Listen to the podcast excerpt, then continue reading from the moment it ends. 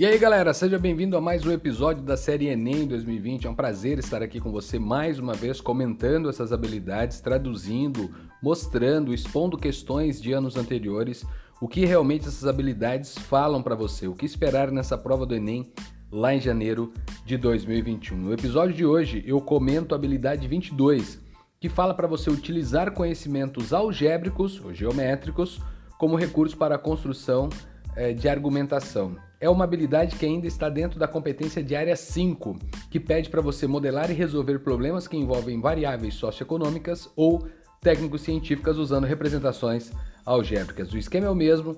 Na descrição estão os links com as provas das questões que comento aqui com você. Então pause aí, abre a prova e acompanhe esta habilidade com raciocínio junto comigo. Vamos lá?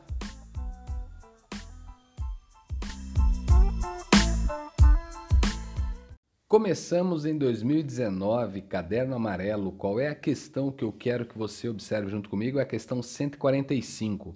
E essa questão, cara, é uma questão que quando você lê, você para na hora da prova e diz assim, cara, uh, bugou o sistema, pulo a questão.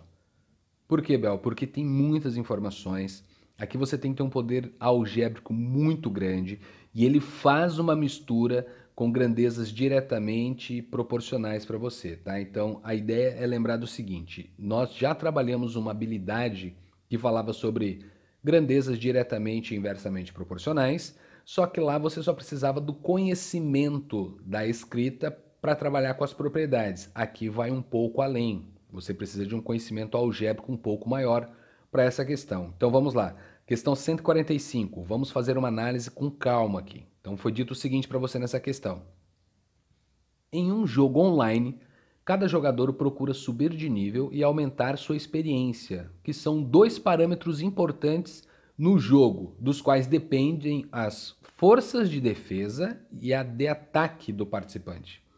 A força de defesa de cada jogador é diretamente proporcional ao seu nível e ao quadrado de sua experiência, enquanto a sua força de ataque também é diretamente proporcional, só que à sua experiência e ao quadrado do seu nível. Então vamos lá, dá só uma olhada no que está acontecendo. Vou reler para você. A força de defesa de cada jogador é diretamente proporcional ao seu nível e ao quadrado de sua experiência, enquanto sua força de ataque é diretamente proporcional à sua experiência e ao quadrado de, do seu nível, tá? Então, tenta lembrar disso aí, daqui a pouco nós citamos essa expressão algébrica para você. Nenhum jogador uh, sabe o nível ou a experiência dos demais. Os jogadores iniciam o jogo no nível 1, com experiência 1 e possuem força de ataque 2 e de defesa 1. Então, os jogadores, ninguém sabe nada a respeito do outro, e todos iniciam no nível 1 com experiência 1 e possuem a força de ataque 2 e de defesa 1. Nesse jogo, cada participante se movimenta em uma cidade em busca de tesouros para aumentar sua experiência, blá blá blá blá, aí tem o enredo todo do jogo. Quando dois deles se encontram, um deles pode desafiar o outro para um confronto, sendo o desafiante considerado o atacante. Compara-se então a força de ataque do desafiante com a força de defesa do desafiado e vence o confronto aquele cuja força for maior. Legal. E aí o vencedor do desafio aumenta o seu nível em uma unidade. Caso haja empate no confronto, ambos os jogadores aumentam seus níveis em uma unidade. Vamos para a historinha então, encerramos o assunto. Vamos lá. Durante um jogo, o jogador 1, que ele chama de J1, jogador 1, J1, de nível 4 e experiência 5, irá atacar, então ele desafiou, irá atacar um jogador 2, que ele chama de J2, de nível 2 e experiência 6. Abaixo dessa informação já é afirmado para você: o jogador 1 venceu, o J1 venceu. Esse confronto porque a diferença entre sua força de ataque e a força de defesa de seu oponente, lembra que quem vencia mesmo o lance, cara, quem vence é, esse confronto aí é, a diferen é quem tiver a maior força. Então, se eu estou desafiando, significa que a minha força de ataque ela tem que ser maior que a força de defesa de quem está sendo atacado. E aí você para para pensar na comparação que existe entre nível, experiência, toda aquela parafernália que nós lemos antes. Então ele diz: o jogador 1 venceu esse confronto. Perfeito. Por quê, Bel? Porque a diferença entre sua força de ataque e a força de defesa do seu oponente era, e aí vem as opções: 112, 88, 60, 28, 24. Então é uma questão de pensamento algébrico muito detalhado que faz essa mistura com grandezas diretamente proporcionais. Então nós precisamos lembrar que também toda a parte algébrica está dentro de um determinado assunto. Ele esconde algumas situações de você onde você precisa ter o pensamento algébrico para poder trabalhar. Então vamos lá. Qual é o raciocínio dessa questão? Vamos primeiro começar a atribuir os nomes tá? da letra a, a, a esses caras. Então como que funciona para nós? Nós vamos chamar de N o nível e a letra E de experiência. Lembre-se que cada jogador tem um nível e tem uma experiência. Bacana. Então o que, que eu digo para você? Força de ataque. Vamos falar do ataque primeiro. Então a força de ataque do primeiro jogador, que é quem desafiou. Jogador 1. Então jogador 1, ele desafia o outro cara lá para um confronto. Bacana. E aí o que, que aconteceu? Vamos ver o que está acontecendo com a força de ataque do jogador 1. A força de ataque, de acordo com o texto, vamos lá, vamos achar essa informação no texto onde ele dizia sobre a força de ataque. Temos a força de defesa, que foi citado primeiro, depois ele fala que a força de ataque, ela é diretamente proporcional à sua experiência e ao quadrado do seu nível. Bel, o que, que significa isso? Diretamente proporcional significa que a razão entre esses números gera uma constante de proporcionalidade. Lembre-se que eu estou falando do jogador 1. Então a força de ataque do jogador 1 ela é dada para você como sendo força de ataque, eu chamei de F força, e A de ataque. Então vamos chamar de FA, tudo bem? Força de ataque.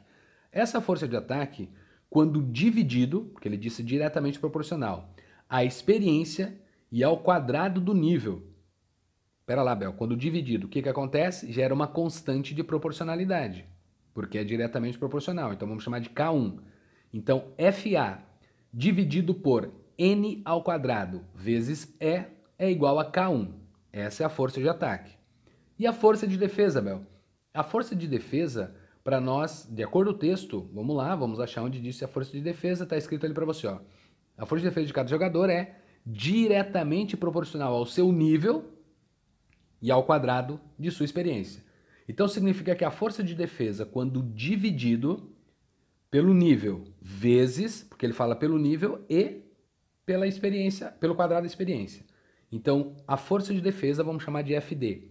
Quando dividido por N, que é o nível, vezes a letra E elevado ao quadrado, que é a experiência, e isto dá uma segunda constante de proporcionalidade que a gente vai chamar de constante 2. Legal? Que são as constantes de proporcionalidade, força de ataque e força de defesa.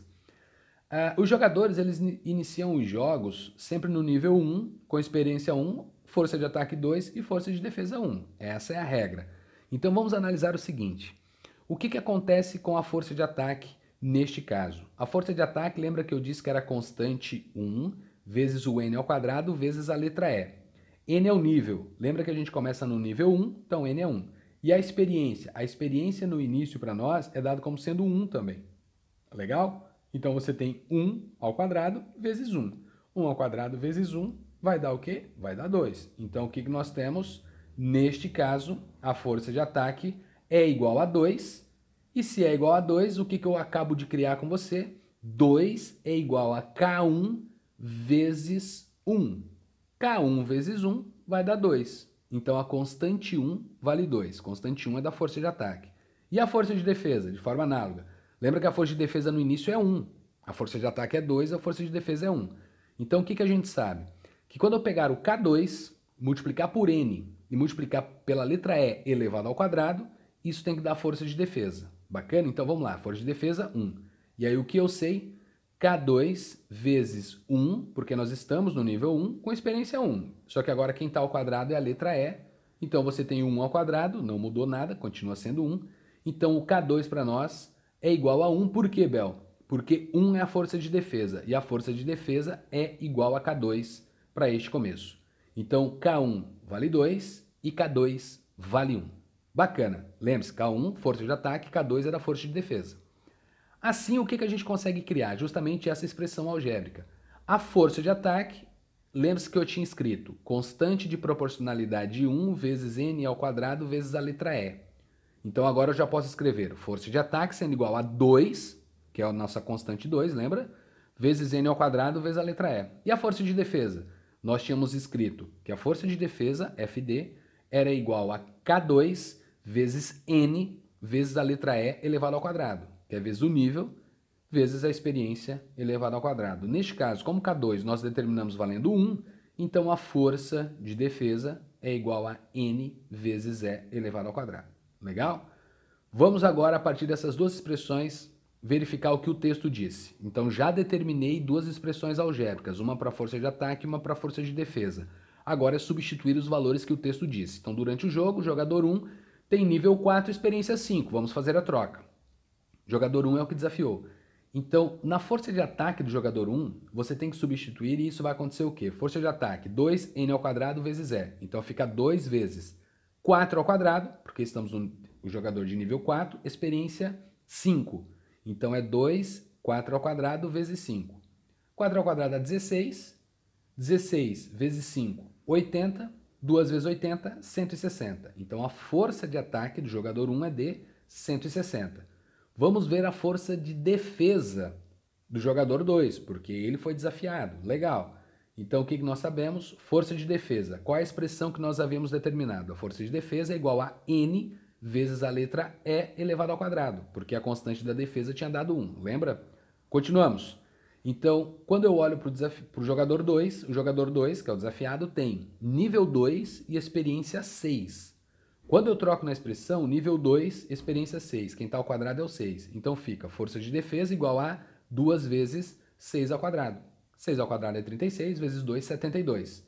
Então já sabemos que o jogador 1 venceu porque a força de ataque dele é de 160. E a força de defesa do jogador 2 é de 72. Então qual é a diferença entre as forças? 160 menos 72. Isso leva você para 88 e 88 está na letra B. Então o jogador 1 venceu, ele venceu esse confronto porque a diferença entre a sua força de ataque e a força de defesa do seu oponente foi de 88 unidades. Cara, eu tentei ser o mais calmo possível uh, nessa resolução, nessa, nesse comentário, para que você tentasse observar do porquê que eu comentei que essa é uma questão de muito pensamento algébrico que traz essas ligações relacionadas às habilidades anteriores. E aí, já dando uma resumida, falou em pensamento algébrico, falou em relações algébricas, você já sabe que é uma mistura grande com várias áreas da matemática. A gente precisa dominar essas escritas para poder trabalhar com essa questão. Então, questão 145, letra B é a sua resposta, e é uma questão chata para você analisar em um contexto de prova. Quando você faz uma leitura, você precisa ler esse tipo de questão com calma, porque ele passa muitas informações e eu preciso entender bem o processo na informação para que eu possa montar as expressões algébricas de forma correta para poder trabalhar. Legal? Então, essa questão 145, mais uma vez, gabarito B. E vamos para a próxima, na mesma prova, que é a questão 179. É uma questão que envolve algum um pensamento algébrico para você, de expressões algébricas, mas que traz a ideia de porcentagens, acréscimos e descontos. Então já é uma questão um pouco mais light para você analisar. Vamos lá. Para construir uma piscina, questão 179, para construir uma piscina cuja área total da superfície interna é de 40 metros quadrados, uma construtora apresentou o seguinte orçamento. São 10 mil pela elaboração do projeto, 40 mil pelos custos fixos e R$ 2.500 por metro quadrado para a construção da área interna dessa piscina. Lembrando que o texto antes diz que você tem 40 metros quadrados uh, de área interna. Tá?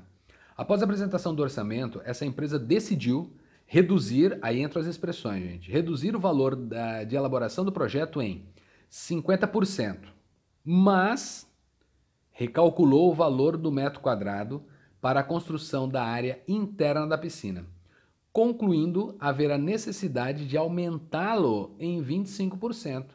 Além disso, a construtora pretende dar um desconto nos custos fixos de maneira que o novo valor do orçamento seja reduzido em 10% em relação ao total inicial. Aí vem o questionamento. O percentual de desconto que a construtora deverá conceder nos custos fixos é de. Vamos analisar com calma, gente. Você tem ali os percentuais, é claro. Mas o que a gente precisa saber sobre o orçamento? O orçamento foi dado para você da seguinte maneira: nós temos 10 mil pela elaboração do projeto. Tá? Pronto para você. Eu vou elaborar o projeto, só a elaboração do projeto já custa 10 mil. Depois ele diz que é 40 mil de custos fixos durante todo o processo do trabalho que eles vão ter. Então você já tem mais os 40 mil. E nós temos 2.500 por metro quadrado. Lembra que a piscina tem 40 metros quadrados de construção. Então você tem 2.500 vezes o 40. Quando você faz o somatório, você chega num total de 150 mil. Então isso é o que foi orçado, 150 mil. Aí quando você lê o texto, o que, vamos lá com calma. O que, foi informado para você? Vamos pensar primeiro é, nos descontos. Tá? Então ele resolveu dar um desconto para você. Tá? Então lá no final foi dito isso, ó, de maneira que o novo valor do orçamento seja reduzido em 10% em relação ao inicial. O inicial é de 150 mil. O que, que eu quero fazer? Eu quero dar um desconto de 10%. Então, 150 mil, duas opções. Ou você já multiplica por 0,9, que representa 90%. Lembre-se que 90%, gente, é 90 sobre 100, vira o 0,9. Ou você faz o cálculo direto dos 10% de 150 mil e depois faz essa diferença, que não tem treta nenhuma, 10% é até fácil de você calcular, né? De 150 mil vai dar 15 mil. E aí você tira esses 15 mil, porque 15 mil é desconto. Legal? Então, de uma forma ou outra, você chega nos 135 mil, que é o novo orçamento, com 10% de desconto em relação ao inicial. Quando você começa reduzindo esse valor na elaboração do projeto em 50% e aumentando o valor do metro quadrado em 25%, dando um desconto de, por exemplo, X% nos custos fixos, o que, que nós passamos a ter? Vamos lá. Nós temos que pegar o 10 mil e multiplicar por 50%, que é 0,5. Por que, Bel? Porque nós estamos reduzindo o valor em 50%. Então eu já sei que isso vai dar a metade de 10 mil, né? 50%, metade, mas eu vou escrever para você a expressão. Fica 10 mil vezes 0,5, mais. O que, que os custos fixos são para nós? 40 mil. O que, que eu pretendo? Eu pretendo dar um desconto de X%. Lembra que quando eu falei para você em dar um desconto de 10%, eu usei o 0,9. 0,9 é o valor final com desconto. Como que eu cheguei a essa conclusão? Eu fiz 100% menos 10%, dá 90%, 90% é 0,9. Nesse caso, eu não tenho percentual para colocar aqui numericamente, então é onde entram as letras. Qual é o conselho que eu dou para você? Lembra que eu peguei o 10 mil e escrevi 0,5, que é a representação dos 50%. Então o que eu vou fazer aqui é escrever 100% menos x, só que 100% é 100 sobre 100. Então vamos escrever 1. 1 menos o x. Tudo bem? Onde esse x representa para você o nosso percentual. Então, 1 menos x é o que nós temos que usar para multiplicar os 40 mil. Mais 2.500 vezes o 40, que agora nós precisamos acrescentar. Lembra que ele disse em aumentar 25% uh, na área interna da construção.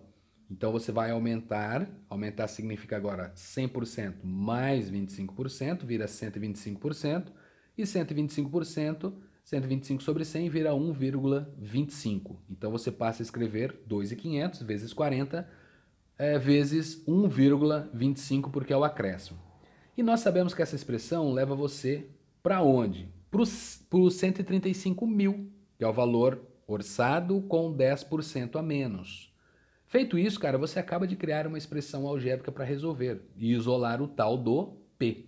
Quando você faz toda essa parafernália, lembra o que nós tínhamos que fazer? Ó? 10 mil vezes 0,5 mais 4 mil, 4 mil não, desculpa, 40 mil, que é o fixo, né? Vezes 1 menos o x, legal? Mais 2.500 vezes 40 vezes 1.25. E isto é que é igual a 135 mil. Leva você Claro, para 5 mil mais o 40 mil vezes 1 menos o x, mais o 125 mil, que é a resposta de 40 vezes 2.500 vezes 1,25. Feito isso, chegamos à conclusão que uh, 1 menos o, o x valerá para você 0,125. E aí, claro, após todas as contas, o que, que você conclui? Que o teu x tem que ser igual a 0,875. Pare e pensa comigo o x tem que ser 0,875.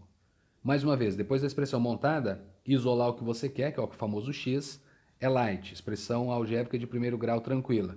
E aí você isolou e chegou em 0,875. O que, que significa para você 0,875 em porcentagem? 87,5%. Se 0,9 representa 90%, 0,8 seria 80%, mas eu tenho 0,87, então será 87%, mas eu tenho 0,875, então é 87,5%. E 87,5% está na letra D. É uma questão que envolve pensamento algébrico, mais uma vez, levando para as equações de primeiro grau. Legal? E aí vamos para 2018 agora.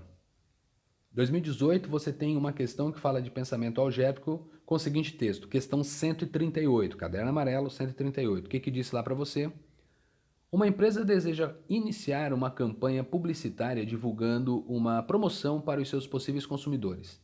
Para esse tipo de campanha, os meios mais viáveis são a distribuição de panfletos na rua e anúncios eh, na rádio local. Considera-se que a população alcançada pela distribuição de panfletos seja igual à quantidade de panfletos distribuídos, enquanto que o al alcançada pelo anúncio na rádio seja igual à quantidade de ouvintes. Desse anúncio. Então, o custo de cada anúncio no rádio, então vamos lá, o anúncio na rádio, aliás, né? O custo de cada anúncio na rádio é de 120 reais e a estimativa é de que seja ouvido por 1.500 pessoas. Então já começamos com a informação. 1.500 pessoas, rádio 120 reais. Já a produção e a distribuição dos panfletos custam 180 reais cada mil unidades. Então a cada mil unidades você paga 180 reais que são os panfletos. Considerando que cada pessoa será alcançada por um único desses meios de divulgação, então, por exemplo, eu, uma pessoa, ou eu fui alcançado pela rádio, ou eu fui alcançado pelo panfleto.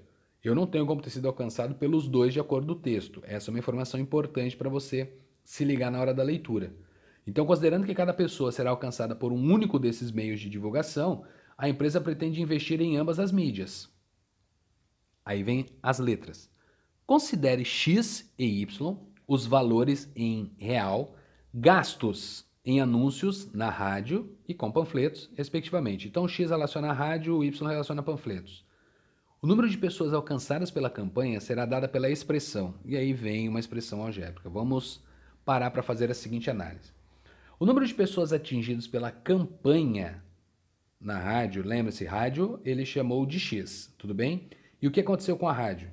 Bom, nós temos um custo de 120 e a estimativa é para 1.500 pessoas.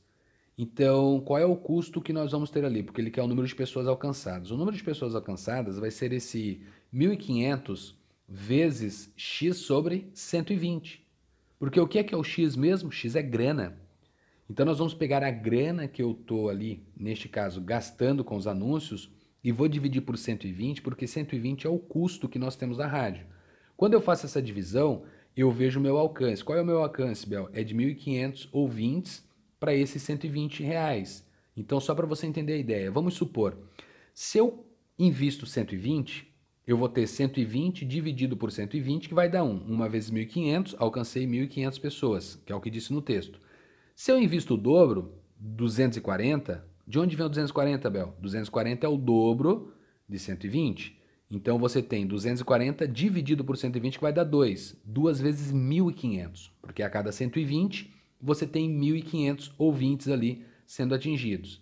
Então a expressão é x sobre 120 vezes 1.500, porque para cada 120 você tem os 1.500 ali para atingir. Legal? Essa é a primeira expressão. No caso dos panfletos, você parte de forma análoga. Então, o Y para nós é a grana que eu estou investindo nos panfletos. Panfletos, você tem 180 reais para cada mil. Então, 180 reais, alcançamos mil. 360, alcançamos 2 mil. Como que eu chego numa expressão Y, grana que eu gasto? Então, a grana que eu gasto dividido por 180 tem que multiplicar por mil, que é o nosso alcance pelos panfletos. Então, a segunda expressão passa a ser Y sobre 180 vezes mil eu vou precisar fazer o somatório desses dois, que esse vai ser o meu público atingido. Então, 1.500x dividido por 120 mais 1.000y vezes 180 é a minha resposta. Quando você olha para as opções, você não encontra isso para assinalar. Então, nós precisamos simplificar essas expressões e eles não simplificam até o final. No caso da rádio, por exemplo, se você fizer a simplificação, você chega em um valor tipo, por exemplo, 25 sobre 2, mas você não tem também ali 25 sobre 2. Mas o que você nota, você tem 50 sobre 4. Então ele não vai numa simplificação até o final. Então, enquanto 1.500, quando simplificado com 120, vira 50 sobre 4, o 1.800, ou desculpa, 1.800, ó, o 1.000, quando dividido por 180, se transforma em 50 sobre 9. E a partir desse momento, você tem os dois somatórios já para poder assinalar na letra A. 50x sobre 4 mais 50y sobre 9. Esta é a resposta que você dá para a questão 138. Então já é uma outra questão que fala para você sobre esse pensamento algébrico de uma forma já um pouco mais chata também para trabalhar. Falou em parte algébrica, normalmente os textos tomem bastante cuidado com o que está sendo dito no texto, porque nós precisamos organizar a nossa ideia e meu conselho é fragmente as informações, vai lendo com calma, porque você sabe que isso vai aparecer. Se você observar que o texto é muito longo, você tem muitas informações, deixa essa questão para depois, e aí depois, sobrando tempo, você volta para a questão. Legal? Então a letra A é o que você marca para a questão 138 de 2018. Vamos lá. Próxima questão é a questão de número 166. E a questão de 166, ela dizia o seguinte para você, já mistura uma parte geométrica aqui, ó. Legal essa questão, porque lembra a habilidade, quando eu comentei com você sobre a habilidade 22, envolvia a parte geométrica. Então, o que, que diz a questão 166 de 2018? Um jogo pedagógico utiliza-se de uma interface algébrico-geométrica, do seguinte modo. Os alunos devem eliminar os pontos do plano cartesiano dando tiros, seguindo trajetórias que devem passar pelos pontos escolhidos. Para dar os tiros, o aluno deve escrever em uma janela do programa a equação cartesiana de uma reta ou de uma circunferência que passa pelos pontos e pela origem do sistema de coordenadas. Se o tiro for dado por meio da equação circun da circunferência, cada ponto diferente da origem que for atingido vale dois pontos. Se o tiro for dado por meio da equação de uma reta, cada ponto diferente da origem que for atingido vale um ponto. Então, reta um ponto, circunferência 2, fora da origem. Tenta lembrar disso.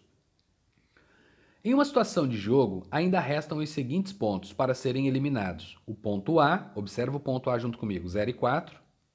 O ponto B, 4 e 4. O ponto C, 4 e 0. O ponto D, 2 e 2. E o ponto E, 0 e 2. Legal? Então esses são os pontos sinalizados para você no plano cartesiano. Passando pelo ponto A, qual equação forneceria a maior pontuação? E ele joga cinco equações diferentes. Joga equações de retas e equações de circunferências. Então vamos fazer análise. x igual a zero. x igual a zero, uma reta. y igual a zero, é uma outra reta. x ao quadrado mais y ao quadrado igual a 16. Circunferência. x ao quadrado mais y menos 2, tudo isso ao quadrado, igual a 4, outra circunferência. E depois você tem x menos 2 ao quadrado mais y menos 2 ao quadrado, que é igual a 8. Uma quinta expressão mais uma terceira circunferência. Legal? Qual é a análise que nós vamos fazer aqui? Ó? A reta de equação x igual a zero, ela passa pela origem, lembre-se, x é igual a zero. x é igual a zero, Bel, significa ter uma reta vertical, e aí eu digo para você, é o eixo y significa que ele passa no ponto E e no ponto A, quando você olha para o plano cartesiano. Então você passa por dois pontos. Reta, quando passa pelos pontos, galera, totaliza um ponto. Então ele passou por dois. Ponto A e ponto E. Então ele totaliza dois pontos. Tá, essa é a letra A. Letra, a, a letra B, y igual a zero. y igual a zero, diferente da origem, agora você tem na horizontal, é o eixo x. Passa apenas no ponto C, você só tem um ponto ali. Então um ponto entre essas duas retas, então eu já estaria assinalando a letra A, porque a letra A marca mais pontos que a letra B. Mas vamos prosseguir. Letra C tem equação de circunferência de centro em 0, 0 e raio 4. Tenta lembrar que ali você tem a equação reduzida da circunferência. x menos 0 ao quadrado e y menos 0 ao quadrado é igual ao raio ao quadrado. 0 ao centro e a raiz quadrada do 16 é o raio que vale 4. Então, dessa forma, o que, que nós sabemos? Centro e raio 4. Raio 4, quando você trabalha com essa ideia, você passa no ponto C, você passa no ponto A e você não passa mais por outros pontos diferentes da origem, que é o centro da circunferência. Logo, você só marca dois pontos. Já a circunferência da letra D, que é a circunferência de equação x ao quadrado mais y menos 2 elevado ao quadrado igual a 4, traz centro 0 para o x e 2 para o y. E o raio 2. Se você plotar essa circunferência no, no, no, plano cartesiano que foi dado na questão, faz aí a imagem junto comigo. Estamos falando do centro da circunferência em 0 e 2. 0 para o x, 2 para o y. Ou seja, estamos no ponto E. Este é o centro. E o raio vale 2. Bacana. A partir do momento que você tem esse centro, então ele passa pela origem. Tudo bem? Então a circunferência vai passar pela origem. Além de passar pela origem, ele também passará para você no ponto D. E ele também passará no ponto A. Então o que, que nós sabemos? Circunferência marca para você os pontos, dois para cada ponto que ele passa. Dois pontos para cada coordenada que ele passa. Ele passou na origem, passou no ponto D e passou no ponto A. E tem centro em E. Sendo assim, a origem não conta. Então você marca quatro pontos, porque você passa por dois pontos. Uma circunferência vale dois pontos para cada ponto que você passa ali. Perfeito? Então, na letra D, por exemplo, já marcamos quatro pontos. Então, por enquanto, eu estou na letra D. Vamos analisar a letra E. A letra E diz o seguinte para você. Estamos trabalhando com uma circunferência de centro em 2 e 2. Né? Olha a equação reduzida da circunferência mais uma vez.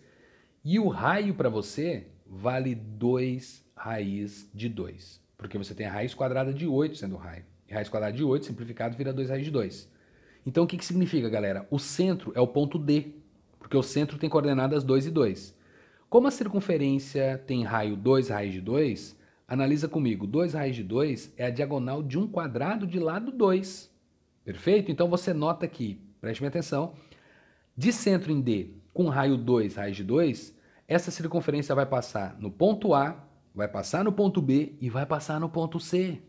Ela passa por esses três pontos e aí totaliza seis pontos, porque são dois para cada ponto que ele passa nessa, nessa, nesse plano cartesiano. Então, das cinco opções, a letra E é a sua resposta. Porque na letra E, você tem ali um tiro sendo uma circunferência que passa em A, B e C, e o centro da circunferência é o ponto D. Bacana? Então, o que marca mais pontos para você é a equação de circunferência da letra E. Legal?